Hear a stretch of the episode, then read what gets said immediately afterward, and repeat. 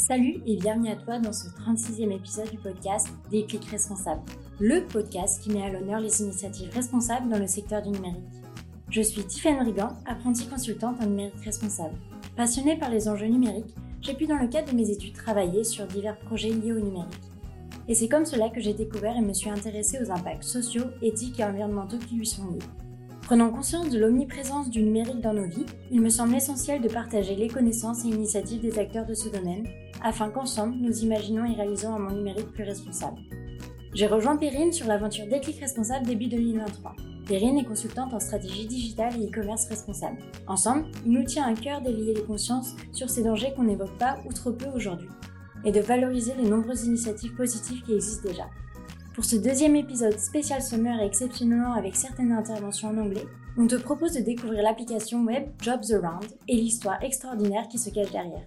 Cette application web qui s'est vue naître pour favoriser l'insertion des réfugiés de guerre ukrainiens est d'autant plus inspirante qu'elle réunit une équipe formée d'un Français, de deux Russes et un Ukrainien. En plus d'être une initiative qui utilise le numérique pour aider plus de 200 personnes en les accompagnant vers un emploi depuis le début de la guerre, Jobs Around met aussi en lumière une aventure profondément humaine et touchante. Je ne t'en dis pas plus, on part tout de suite rejoindre Vincent, Maxime, Stanislav et Van.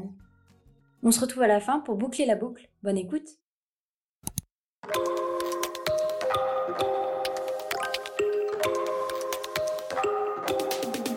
clics responsables.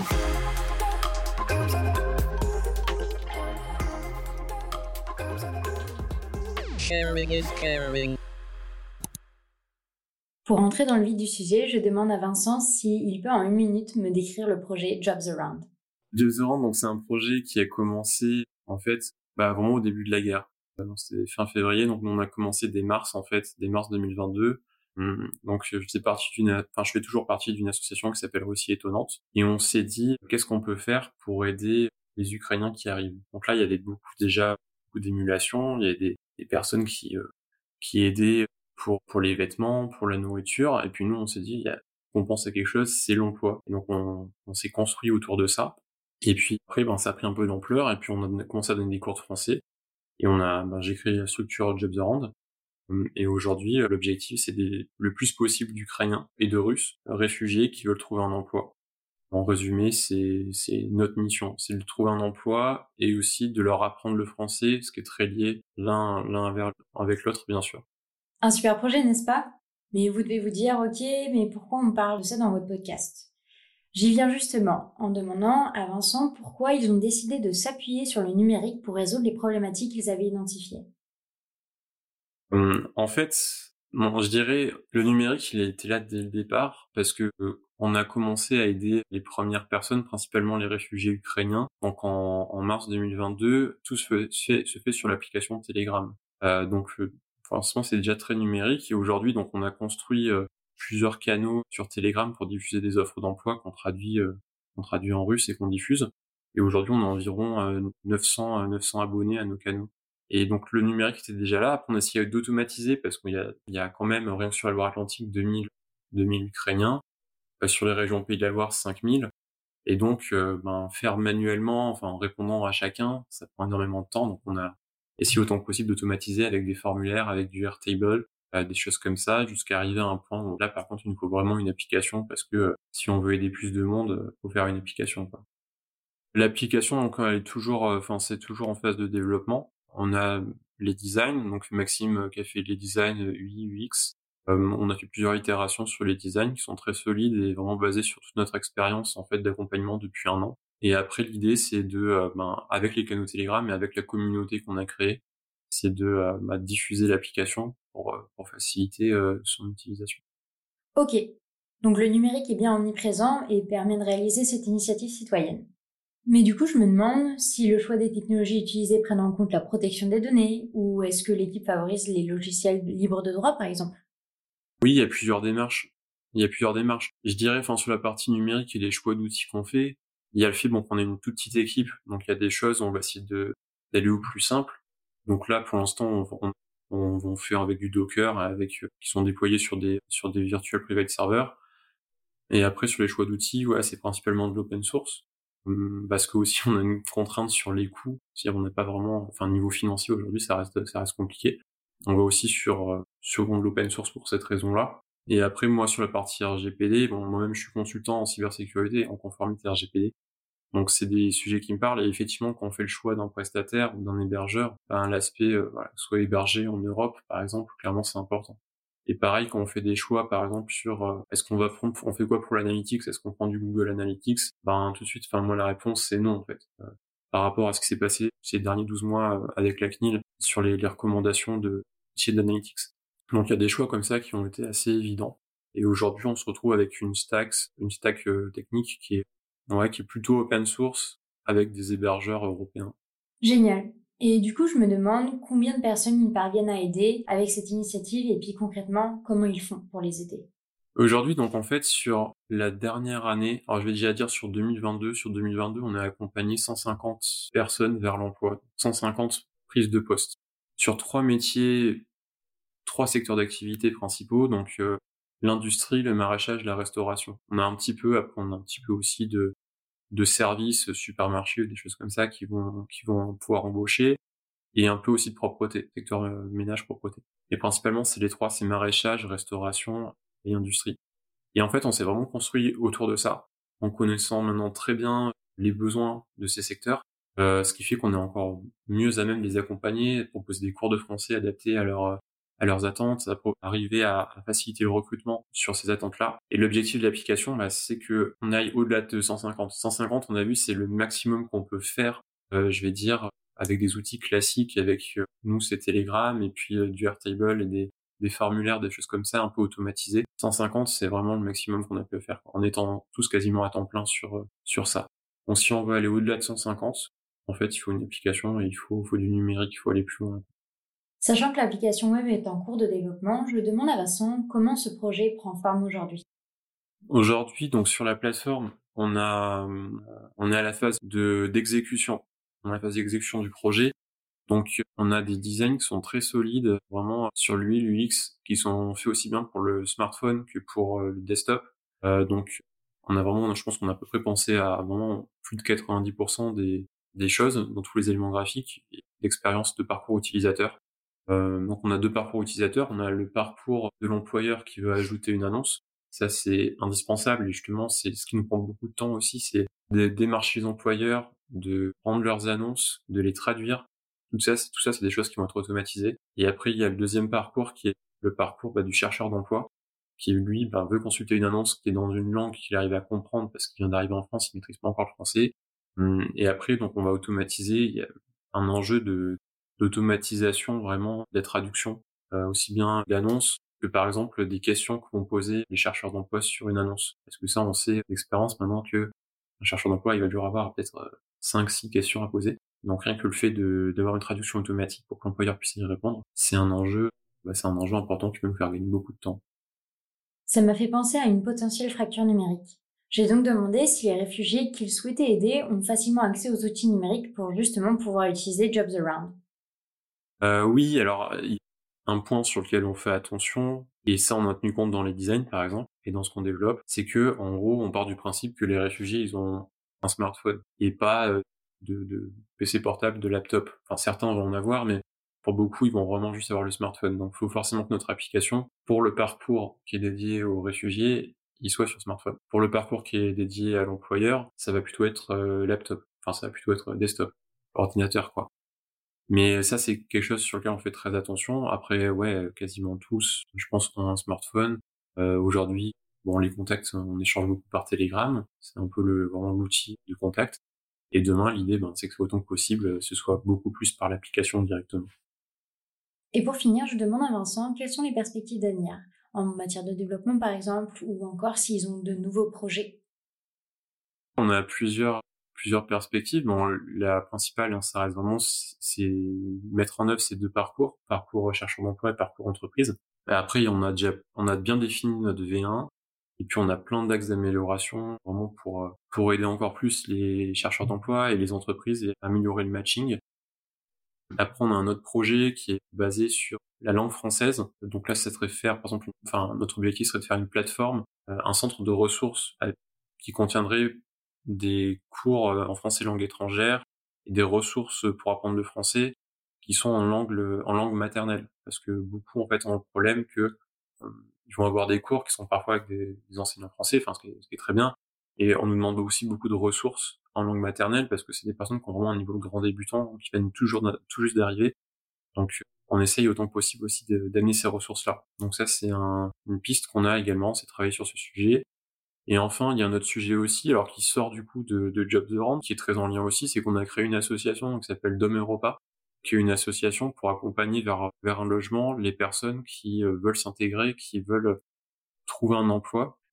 Et donc là, on vient tout juste de commencer, je peux pas forcément en dire euh, beaucoup plus, mais l'idée pour l'instant, c'est qu'on fasse une mise en relation avec les particuliers sur la location de chambres, pourquoi pas de la location d'appartements aussi, euh, donc des marchés des bailleurs, pour permettre à des personnes qui, à qui on pourrait trouver par exemple un CDD, un CDI ou une promesse d'embauche, d'avoir accès à un logement.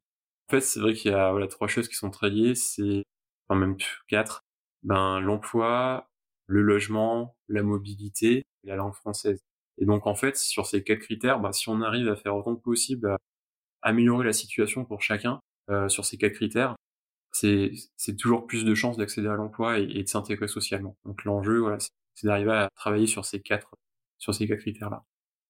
Plein d'axes de développement pour intégrer au mieux les réfugiés. Je me demande alors quels sont les besoins de l'équipe pour parvenir à mettre en place leurs initiatives afin d'aider un maximum de personnes? Aujourd'hui, on sait très bien ce qu'on veut, enfin ce dont on a besoin pour vraiment aider les, les réfugiés à trouver de l'emploi. Euh, je veux dire, depuis un an, en fait, on, on travaille tellement dessus. Enfin, moi, je considère vraiment qu'on est expert sur le domaine. On sait vraiment les attentes des réfugiés, on sait les attentes, euh, enfin surtout les critères, hein, emploi, logement, travail, et on sait aussi ce qu'attendent les employeurs. Donc, on sait vraiment vers où aller. Maintenant, ce qui nous manque, c'est plutôt des financements, en fait c'est c'est vraiment ça. Donc là, par exemple, en ce moment, je suis en train de préparer une réponse à appel à projet de la région Pays de la Loire. puis on, voilà, on va travailler pour l'instant sur ces sur des réponses à appel à projet. C'est plutôt l'objectif euh, pour l'instant pour trouver des financements. Désormais, je te propose de découvrir les témoignages des autres membres de l'équipe, qui sont tout particulièrement touchés par ce sujet, étant issus des deux pays en guerre.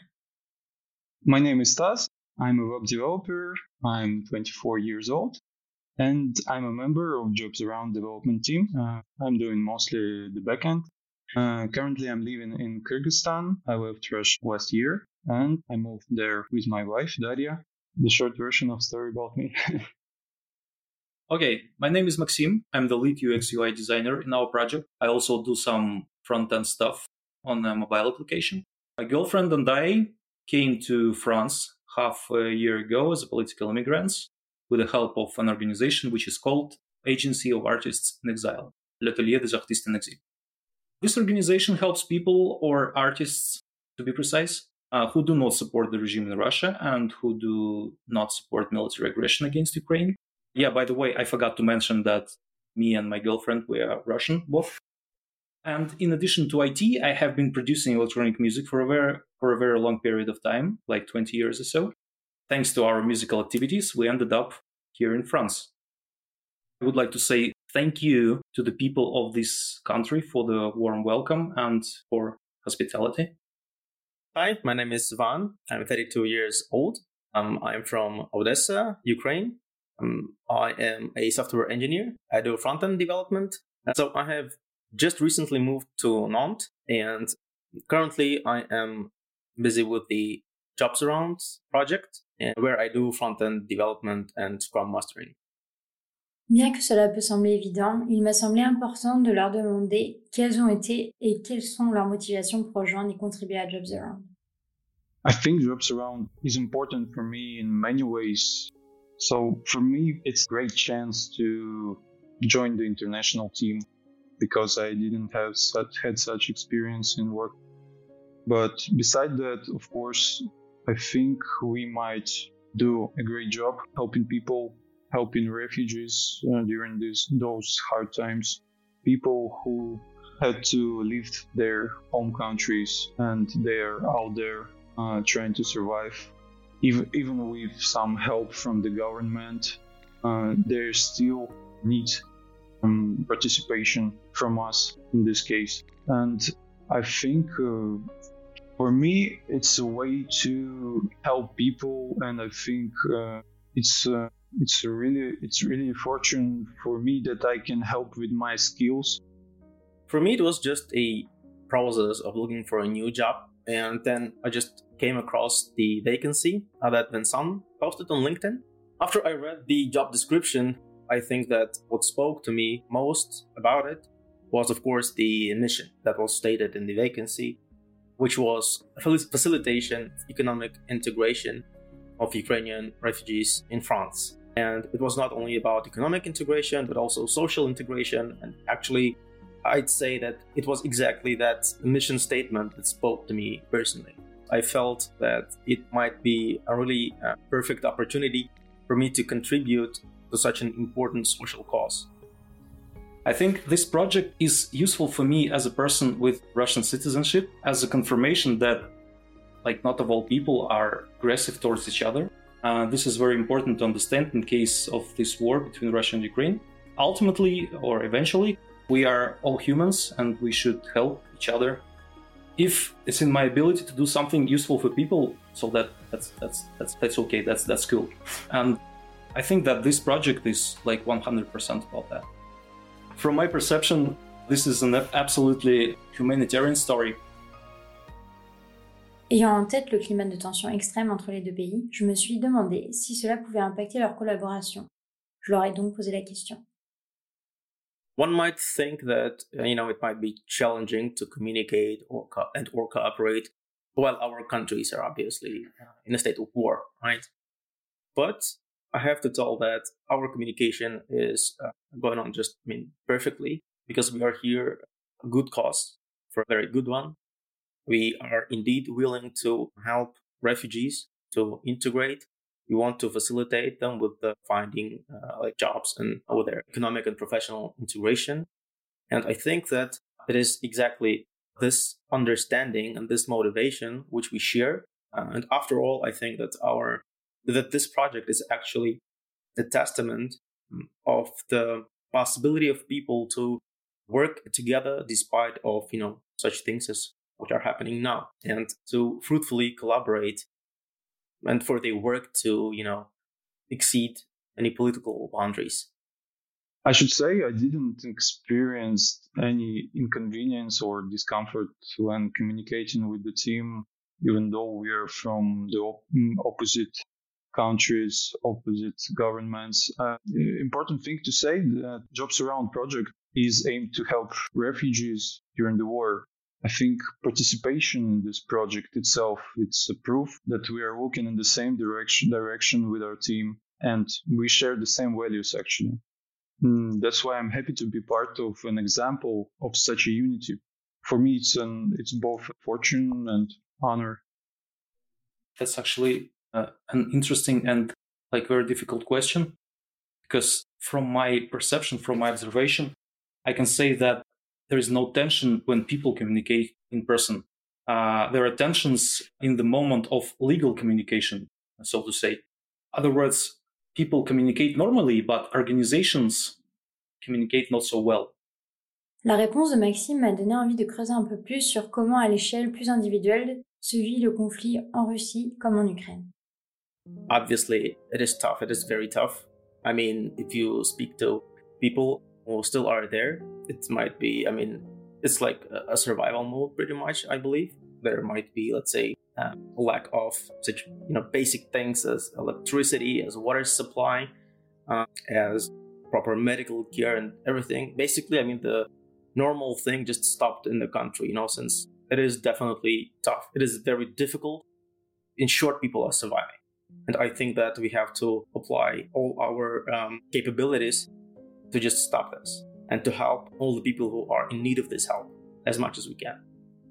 So, from a Russian perspective, the toughest thing is that actually um, what's happening divides not only Ukrainian and Russian people, it also divides Russian people. And sometimes it divides even families. According to my perception, it's almost impossible to live in Russia nowadays because the air is poisoning or it's already poisoned. I don't know how to say. And uh, uh, Russian people, they just don't realize what uh, has happened and what uh, is still happening right now. Well, actually, sometimes I go to chat roulette to chat with Russian people. Like, for I don't know why I do that, but and it's getting worse like day by day. So I'm trying to to have a conversation with a like regular Russian person. He's talking like I don't know how to say. He's talking shit, in my personal opinion, and it's getting worse and worse and worse day by day. I really hope for the peace. I really hope it uh, to come and to happen just as soon as possible. I hope this nightmare ends and then at some day you just you know wake up in a new world where there is no war, where there is peace.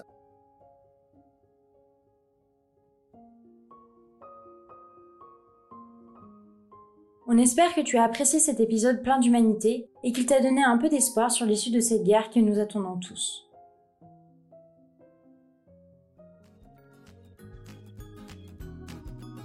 D'autres épisodes de ce podcast arriveront bientôt avec des sujets tout aussi passionnants. Pour te tenir au courant, n'hésite pas à nous retrouver sur LinkedIn sous et Tiffany Brigand ou sur les pages Déclic Responsable d'Instagram et de LinkedIn. Enfin, si tu as aimé cet épisode, n'hésite pas à t'abonner, à le partager et à mettre 5 jolies petites étoiles sur Apple Podcast.